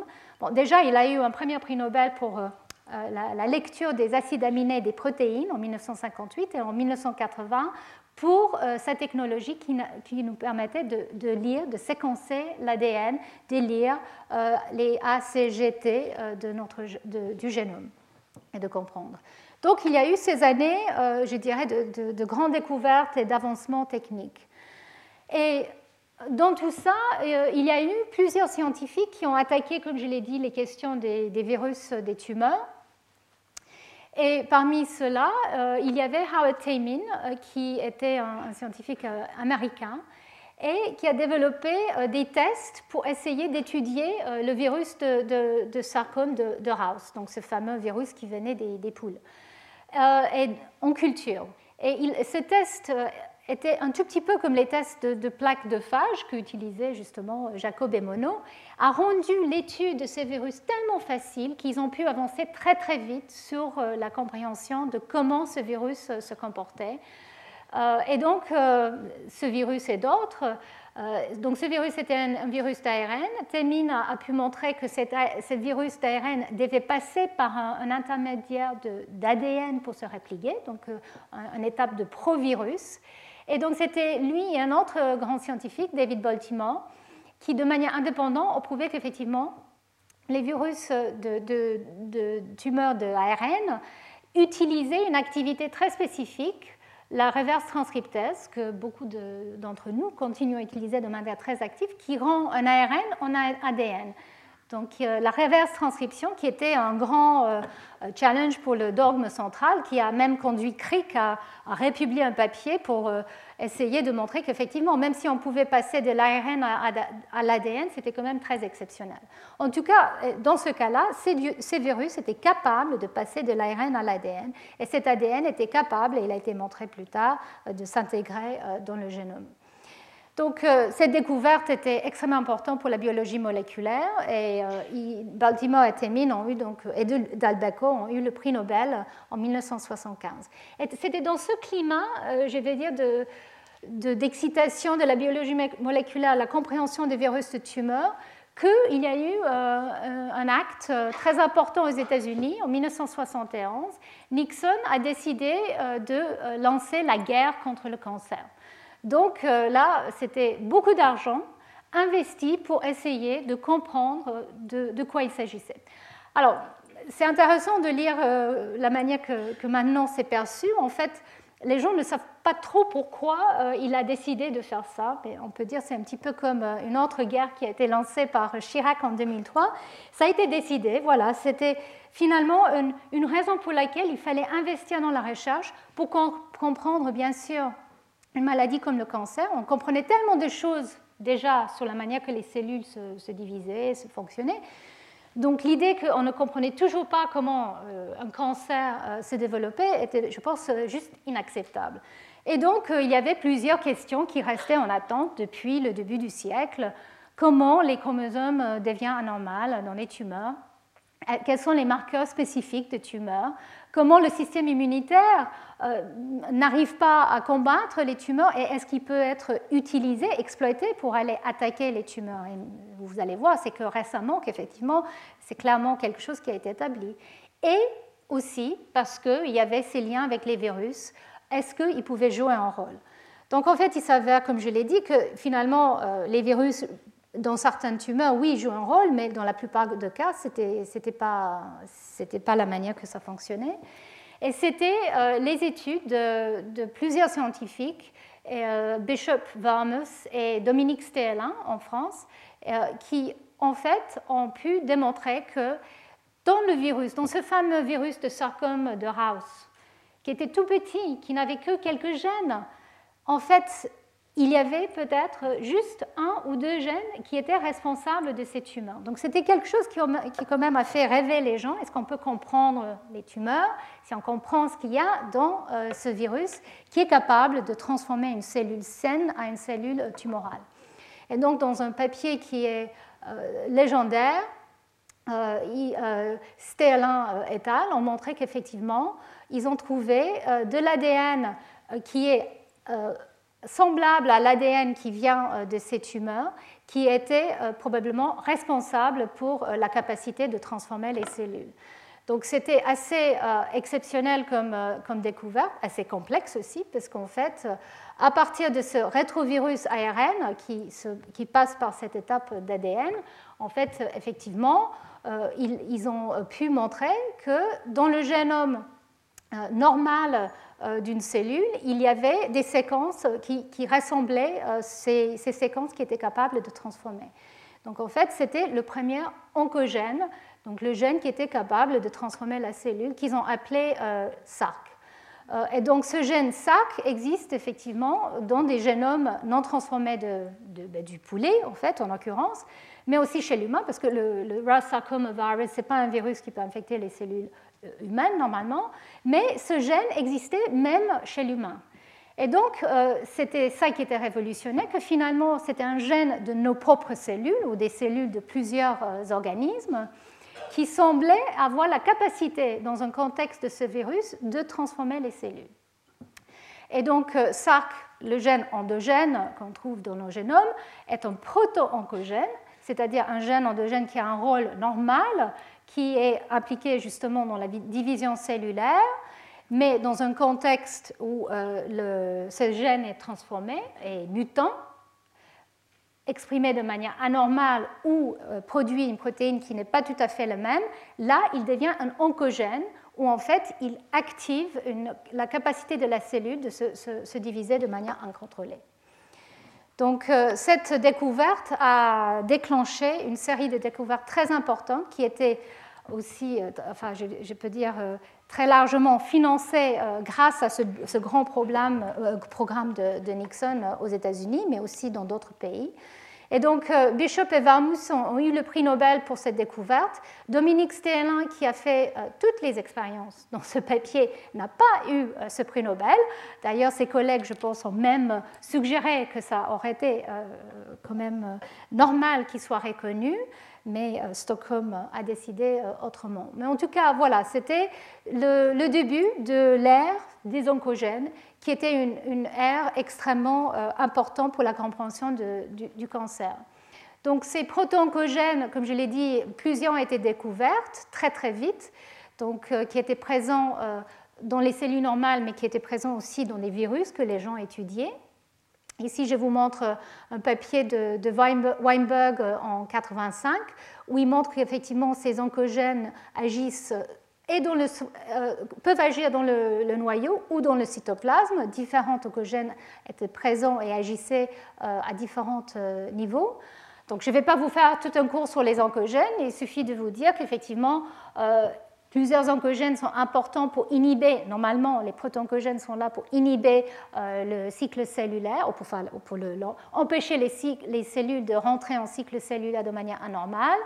D'autres oncogènes sont importants pour euh, euh, euh,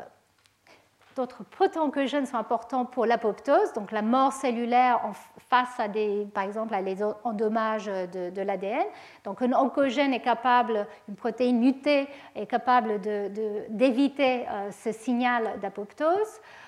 D'autres sont impliqués dans l'empêchement d'inhibition entre des cellules dans une dans une tumeur d'arrêter la croissance. Donc à plusieurs niveaux, ces oncogènes semblaient agir au niveau des fonctions de, la cellule. Et en particulier, il y avait un lien très important avec les facteurs de croissance. Et donc je ne peux pas ne pas quand même mentionner donc les deux personnes qui ont eu le prix Nobel en 86, Rita Levi-Montalcini et Stan Cohen, qui, eux, ont montré que les tumeurs étaient capables de sécréter des facteurs euh, qui avaient la capacité de, stimuler la croissance des cellules. Donc, euh, c'était les premiers facteurs de, croissance. Et euh, ces oncogènes, effectivement, plusieurs d'entre eux étaient soit des récepteurs pour ces facteurs de croissance ou étaient impliqués dans les voies de signalisation qui étaient déclenchées. Donc il y avait eu une ouverture de tout un domaine de signalisation grâce à ces premières découvertes sur les oncogènes et protoncogènes. Et donc euh, ici très vite, je vous montre la suite de l'histoire. Donc euh, euh, il a été montré qu'effectivement, il y a des protoncogènes qui, comme HRAS, qui, quand ils sont mutés, et donc là on part de, cette euh, possibilité, enfin ce lien avec les virus, mais juste une mutation dans certains de ces gènes était capable de créer une situation transformante ou tumorale. Euh, le laboratoire de Alan Balmain a montré qu'effectivement une mutagénèse euh, chimique était capable d'induire ce type de mutation et de rendre race oncogène. Donc l'idée qu'effectivement euh, la mutagénèse avait une influence sur le génome et que cette influence mutagénique était capable de déclencher le cancer a commencé à être faite. Et quand les gens commençaient à étudier de manière plus euh, détaillé euh, ces différents oncogènes et protoncogènes, il a été réalisé qu'un protoncogène peut devenir un oncogène soit par mutation, euh, soit par, où, la protéine acquérit une activité anormale ou différente, soit par translocation, comme dans la translocation de Philadelphie que je vous avais mentionné tout à l'heure, où la protéine devient active grâce à une fusion et donc à une activité anormale soit même par un excès d'expression, par l'amplification génique qu'on trouve très souvent dans les cancers. D'ailleurs, j'ai fait ma thèse sur ce, domaine, où on voit qu'effectivement, une amplification de certains gènes peut induire euh, des tumeurs. Donc, euh, les oncogènes peuvent provenir d'un protoncogène de plusieurs façons. Alors, mais la, surprise était qu'un oncogène seul ne suffit pas, en fait, malgré ce que je vous avais dit que les virus de tumeurs comme euh, RAS virus avaient le, le proto-oncogène SAC. En fait, euh, avec la capacité de, transfecter, de mettre des gènes dans des cellules de mammifères, les scientifiques cherchaient quel cocktail pouvait induire une, prolifération incontrôlée. Il a été réalisé très vite qu'un seul oncogène ne suffit pas, il faut plusieurs. Donc déjà, la situation devenait un peu plus compliquée qu'imaginée. Et il y avait eu depuis longtemps aussi l'idée que peut-être il ne s'agissait pas juste de ces gènes dominants, activateurs, qui allaient pousser la cellule à, se croître. Il manquait aussi euh, un autre aspect, qui était peut-être ces gènes qui étaient capables d'empêcher la, la, croissance illimitée et qui devenaient mutés. Donc c'était justement cette euh, hypothèse de suppresseur de tumeurs que j'ai mentionnée quand je parlais de, de Bovary tout à l'heure. Et donc les hypothèses qu'il y avait peut-être des tumeurs, suppresseurs de tumeurs étaient mises il y a bien longtemps, dans les années 70. Il a été déjà remarqué que certaines tumeurs étaient euh, ont une tendance de, développer certains types de tumeurs étaient héréditaires, qu'il y avait des familles qui justement euh, étaient très souvent touchées par certains types euh, de tumeurs comme euh, le rétinoblastome, euh, qui est un tumeur qui touche euh, l'œil, la rétine, et qui peut se développer dès, l'âge bas, chez l'enfant. Et donc, en fait, cette idée qu'il y avait des tumeurs héréditaires qui étaient basées sur des études épidémiologiques a donné lieu à, à l'hypothèse qu'il y avait des gènes qui, effectivement, étaient capables de euh, enfin, qui, euh, s'ils étaient mutés, euh, si un des allèles était présent en forme mutée, pouvaient être transmis et qui pouvaient prédisposer les individus à des tumeurs. Donc, pour comprendre comment cette prédisposition devenait tumorale, il a été évoqué par plusieurs scientifiques, Knudsen en particulier, mais aussi Cummings, que effectivement un, gène de suppresseur de tumeur pourrait être muté sur une copie, le chromosome, sur le chromosome paternel ou maternel. Ça prédisposait à des tumeurs, mais ça ne donnait pas lieu à des tumeurs, sauf si l'autre copie était aussi mutée. Et ça, c'était ce deuxième événement, donc c'était l'hypothèse de, deux coups, de two-hit hypothesis, qui a été proposée qu'il fallait euh, avoir donc les deux copies de ces gènes euh, euh, mutés ou éliminés ou inactivés pour que le tumeur puisse se développer.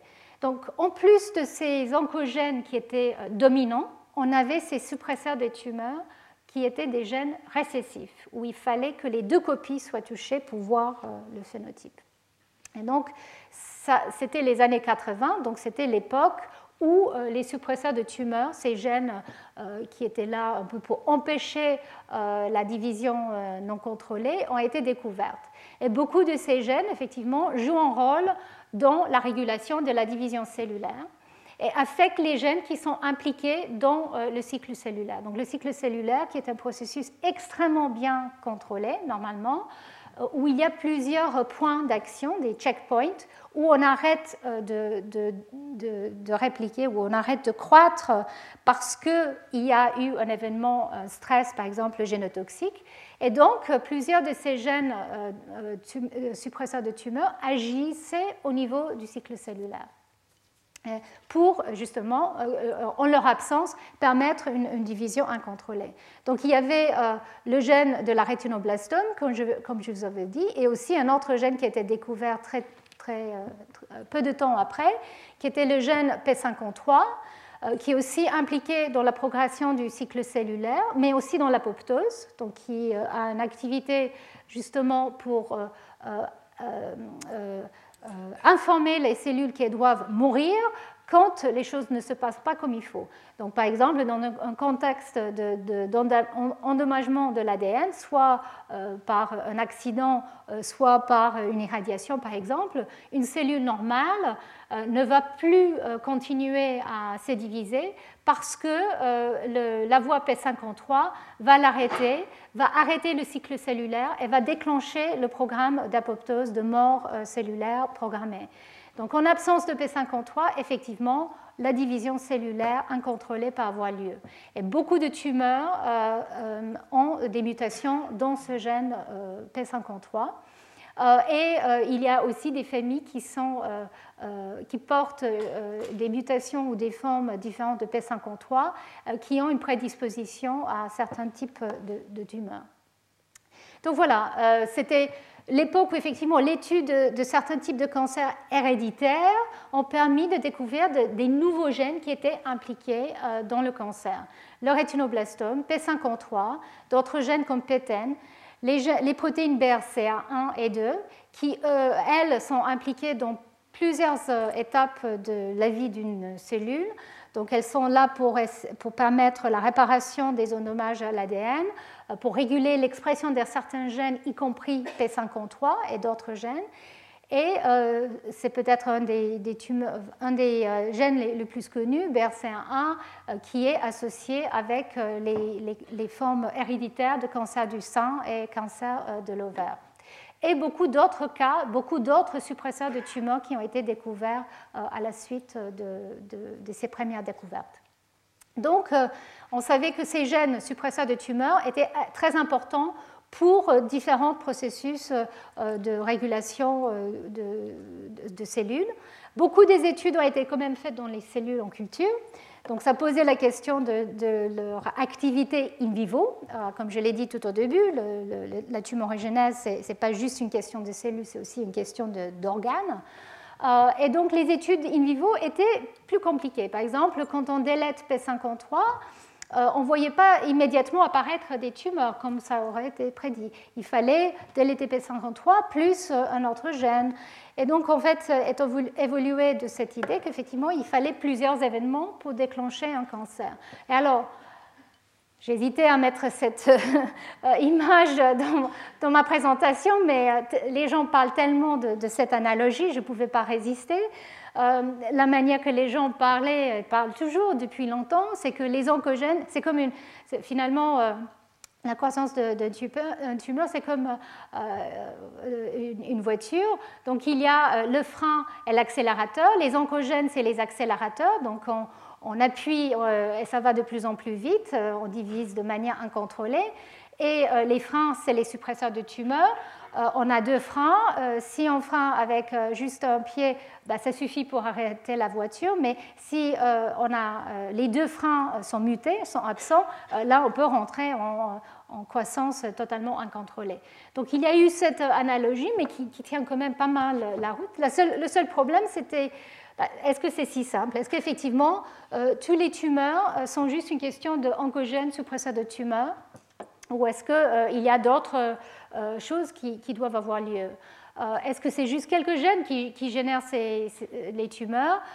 Est-ce que c'est une, série d'étapes euh, qui, qui, donne lieu à la carcinogénèse. Alors, il y a eu dans les années 90 quand même la découverte qu'effectivement peut-être l'évolution du tumeur, comme ça a été euh, prédit euh, par Bovary, ensuite par Noël, c'était en fait une, par étapes qu'il y avait très tôt dans la tumorigénèse euh, la mutation, par exemple, d'un gène comme APC, euh, qui est un suppresseur de tumeur, ensuite euh, l'activation d'un oncogène comme RAS, et on pouvait lier ça avec différents stades du processus. Donc ça semble, ça, semble, très simple, effectivement, pour certains types de, tumeurs. Ici, il s'agit des tumeurs colorectales. Mais euh, il y a eu la réalisation qu'effectivement, euh, pas tous les tumeurs pouvaient être aussi facilement classifiés euh, comme ça. Et que plus on regardait, plus on trouvait différents types de tumeurs, même si pour le même type de tumeur, différentes combinaisons de mutations dans les gènes, dans les oncogènes et les suppresseurs de tumeurs.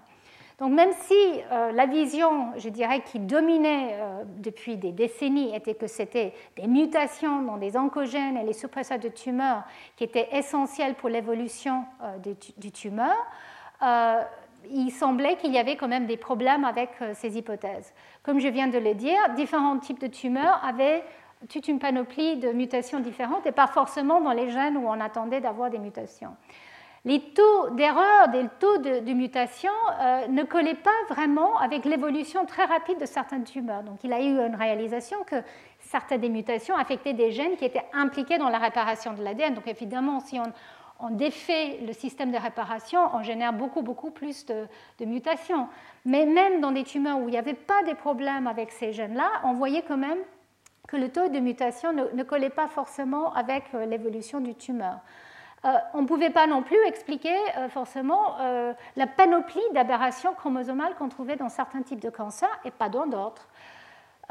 et de plus en plus, les gens réalisaient qu'au sein d'une tumeur, même si c'est issu d'une cellule à l'origine, peut-être, probablement, il y avait une diversité génétique et phénotypique assez impressionnante. Et il y avait ce gros problème de résistance à, certaines, à, des thérapies qui était extrêmement fréquent et euh, quand on ciblait de manière très précise certaines mutations, certains oncogènes ou, ou suppresseurs de tumeurs, on ne comprenait pas pourquoi on avait euh, une résistance qui pouvait s'avérer euh, apparaître très très vite. Donc d'autres modèles ont été proposés. Je vais vous parler de plusieurs de ces modèles au cours des, des, cinq prochains cours.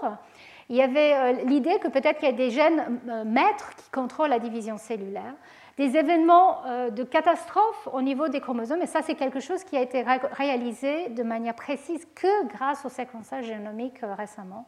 Et il y avait les modèles épigénétiques. Et donc là, je vais terminer, sur les modèles épigénétiques parce que euh, c'est pour ça que je suis ici, pour vous parler de l'épigénétique. Et donc, à partir de cette phase, je vais dire, qui était assez précise moléculairement où on parlait des oncogènes et des suppresseurs de tumeurs, on parlait des mutations, on savait ce qu'on voyait au niveau des mutations et on savait aussi que ça avait un impact, quand on, en tout cas dans les des, cellules en culture. Mais euh, il y avait aussi des hypothèses, alors je vais parler, voilà, euh, que effectivement les changements épigénétiques pouvaient aussi avoir un rôle à jouer. Donc Holiday déjà en 87 a proposé que euh, les changements au niveau de l'épigénome, maintenant on l'appelle l'épigénome, mais au niveau de la méthylation de l'ADN, pouvaient jouer un rôle dans la carcinogénèse. Donc tout ça, c'était basé sur ce que je vous avais mentionné tout à l'heure, que l'identité cellulaire est due à l'expression différentielle des gènes, que la méthylation des promoteurs de certains gènes pouvait euh, avoir un rôle de figeage de cet état et qu'avec le traitement, par exemple, de la 5-azacitidine, on peut défaire euh, euh, cet état de répression et du coup même changer d'identité dans certains cas. Donc Holiday a proposé qu'effectivement ces changements héritables d'activité génique qui pouvaient être dus à la méthylation et qui pouvaient être réversés par le traitement 5-azacitidine euh, avaient euh, très semblables à ce qu'on voit pour euh, la mutation dans un cancer. Mais le taux de réversion quand on traitait à la 5-azacétidine était beaucoup plus important et plus semblable à ce qu'on voit comme changement et évolution dans une tumeur que le taux de mutation attendu. Donc c'est pour ça qu'il avait essayé d'imaginer qu'effectivement peut-être il s'agissait beaucoup plus d'épimutation que de mutation dans des tumeurs. Et il a proposé qu'effectivement si la méthylation de l'ADN est importante pour contrôler les gènes au cours du développement, peut-être quand il y a des problèmes de méthylation d'ADN, on pourrait imaginer des, conséquences phénotypiques dans des cellules normales qui pouvaient engendrer des effets euh, anormaux euh, euh, au niveau de, ces cellules et induire même une transformation. Donc, il a proposé que soit les changements de méthylation aberrante pouvaient agir comme des épimutations, ou même pour induire des changements au niveau de la séquence de l'ADN. Parce qu'en fait, la méthylation de la cytosine peut en fait induire une déamination et donc une mutation au niveau de la séquence.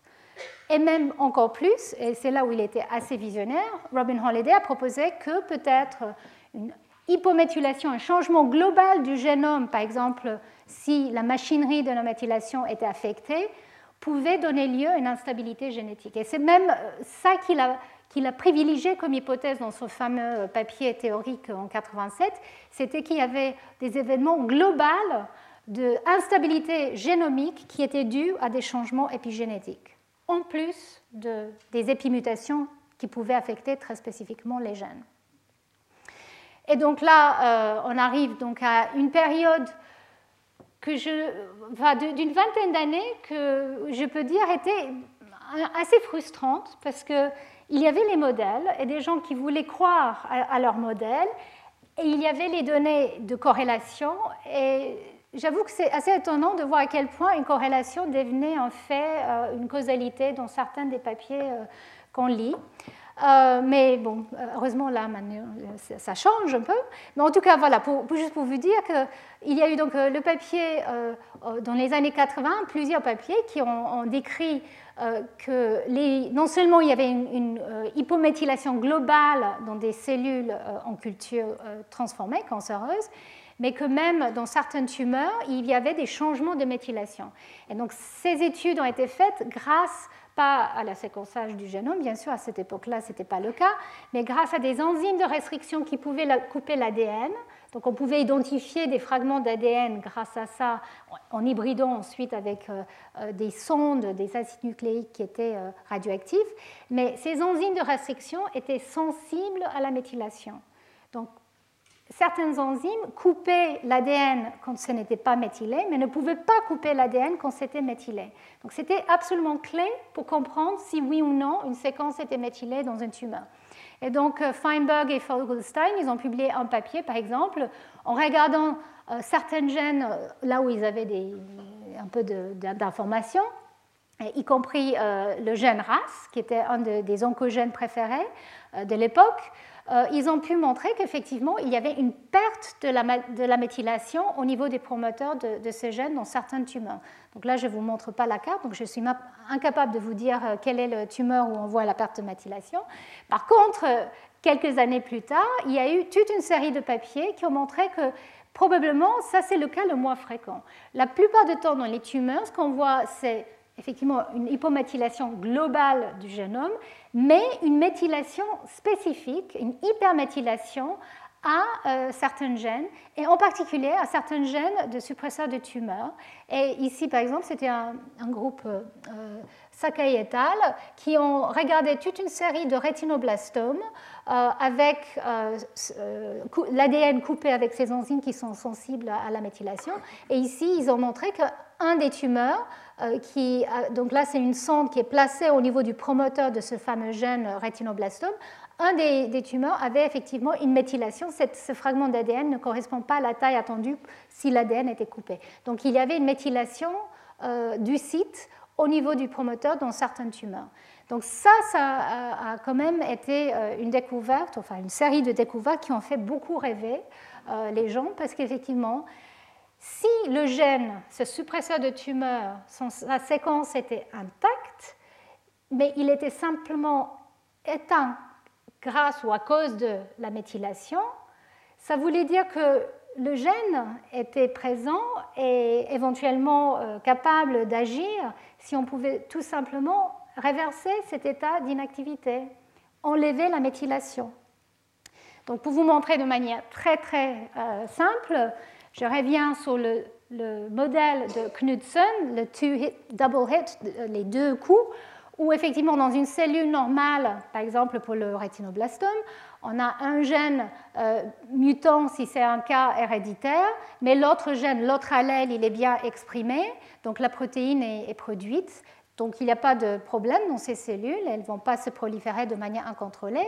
Par contre, si les gènes comme RB peuvent devenir méthylés de manière somatique, et donc le gène qui était normal et qui produisait la protéine devient éteint, eh bien là, on peut produire euh, un tumeur, on peut proliférer de manière incontrôlée. Et l'espoir, c'est que ben, le, gène, il est toujours là, il n'est pas mutant comme son homologue, il est simplement éteint. Et donc, est-ce qu'on peut le réverser en enlevant la méthylation, par exemple, avec des drogues comme la 5-azacitidine donc ça, euh, c'est sur papier, euh, c'est très beau, mais en réalité, nous ne savons vraiment pas comment ces, ces épidrogues fonctionnent on commence à réaliser qu'effectivement, elles peuvent agir de manière euh, assez globale et spécifique. Et donc, un des micros sera dédié sur ce type de, questionnement. Mais c'était, je, pense, l'idée que, enfin, pas tout était inscrit dans, notre génome, que les gènes, comme les suppresseurs de tumeurs, ne sont pas forcément mutantes, mais sont simplement inactivées, qui a fait beaucoup, beaucoup euh, rêver le monde scientifique et, le public et donc qui a conduit à euh, beaucoup, beaucoup d'études sur euh, ces voies.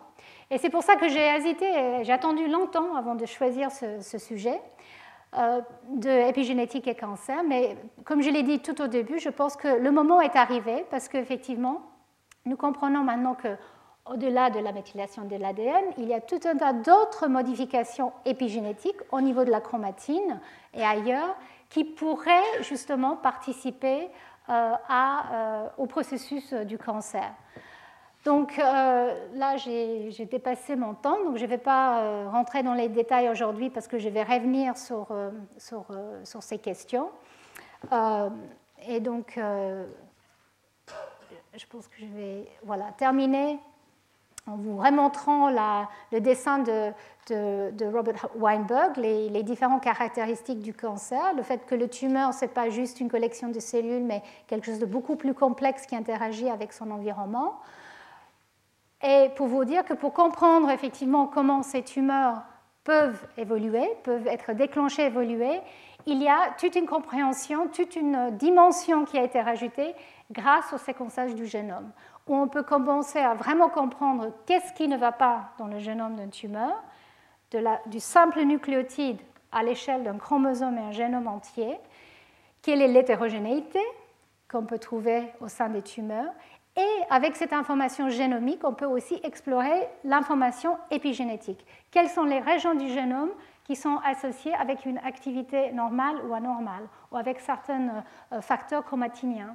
Et comment ces changements peuvent être liés euh, au processus qui, qui, se passe pas comme il faut euh, dans le cancer, toutes ces différentes caractéristiques. Donc voilà, je termine avec, ces points. Juste pour dire qu'effectivement, euh, les questions qui se posent, pour moi, hein, et donc je vais les, poser avec vous, euh, est-ce que les changements épigénétiques qui ont été décrits depuis ben, longtemps maintenant sont tout simplement une conséquence des changements de l'activité euh, des gènes et de l'instabilité génomique qu'on trouve dans des cancers? Est-ce que c'est juste symptomatique? C'est quand même intéressant parce que ça peut nous donner ensuite des, pistes à suivre, ça peut être utilisé comme des marqueurs dans certains états, mais ça sera juste une conséquence, ou est-ce que ces changements épigénétiques pourraient même vraiment contribuer au processus de cancer? Par exemple, comme je l'ai décrit tout à l'heure, de manière hypothétique, un changement épigénétique au niveau de la région régulatrice d'un gène qui, euh, installe son extinction ou son activation euh, cet état peut être stable au cours des divisions cellulaires, mais peut être réversible. Donc, est-ce qu'on a des preuves que ce type de phénomène peut exister? Et euh, est-ce que ces changements épigénétiques pourraient même induire des mutations euh, elles-mêmes? Je l'ai dit, la, déamination de la cytosine est un processus mutagénique qui est dû à la méthylation de l'ADN, mais au-delà de, ça, est-ce que la présence enfin la perte de contrôle, parce qu'il y a des changements épigénétiques, non seulement au niveau des gènes, mais aussi au niveau des, éléments répétés, ces fameux transposons et rétrotransposons dont je vous ai parlé au précédent cours, qui, sont quand même euh, une grande partie de notre génome, ces éléments répétés, normalement, doivent être éteints et contrôlés de manière extrêmement euh, stable. Mais si on relâche l'épigénome, on peut imaginer qu'effectivement, ces éléments commencent à s'exprimer et à même à bouger, à être mobiles, et qui pourraient donc euh, générer une instabilité génomique massive. Et est-ce que l'épigénétique, et ça je pense que c'est une voie très prometteuse, peut être à la base, être une source de cette hétérogénéité tumorale qu'on voit. Les gens maintenant, vous allez voir la semaine prochaine, on peut aller regarder cellule par cellule dans un tumeur son expression génique. On ne trouve pas forcément que dans chaque cellule il y a une expression différente, il y a une mutation. Par contre, on trouve qu'effectivement, il y a des changements épigénétiques. Et donc, est-ce que cette capacité de l'épigénétique d'être assez plastique, d'être réversible dans certains contextes, peut contribuer à cette hétérogénéité et même euh, fournir la base pour euh, un changement d'état d'une cellule pour qu'elle puisse être capable d'envahir et, de métastaser? Et enfin, euh, est-ce que l'information globale, c'est-à-dire à l'échelle du génome, dans un tumeur, peut nous donner des informations qui sont utiles. Et là, euh, la semaine prochaine, je vais vous parler des approches génomiques et épigénomiques qui sont très importantes pour mieux définir les tumeurs. Et le point, je pense, qui ressort euh, le plus, c'est qu'il ne, suffit, ne suffit pas de comprendre le génome ou d'avoir le génome et l'épigénome d'un cancer, il faut avoir le génome aussi euh, des cellules saines qui sont présents chez un patient pour mieux comprendre comment les choses euh, euh, se passent dans, les tumeurs. Donc ça, euh, c'est, je, pense, la voie qui est suivie maintenant pour mieux comprendre l'apparence d'une tumeur, ce qu'elle a déjà d'acquis dans une cellule somatique et ce qui change et donc comment l'attaquer avec des thérapies ciblées dans l'avenir. Voilà, donc merci pour votre patience. Je t'arrête là. Retrouvez tous les contenus du Collège de France sur www.colège-2-france.fr.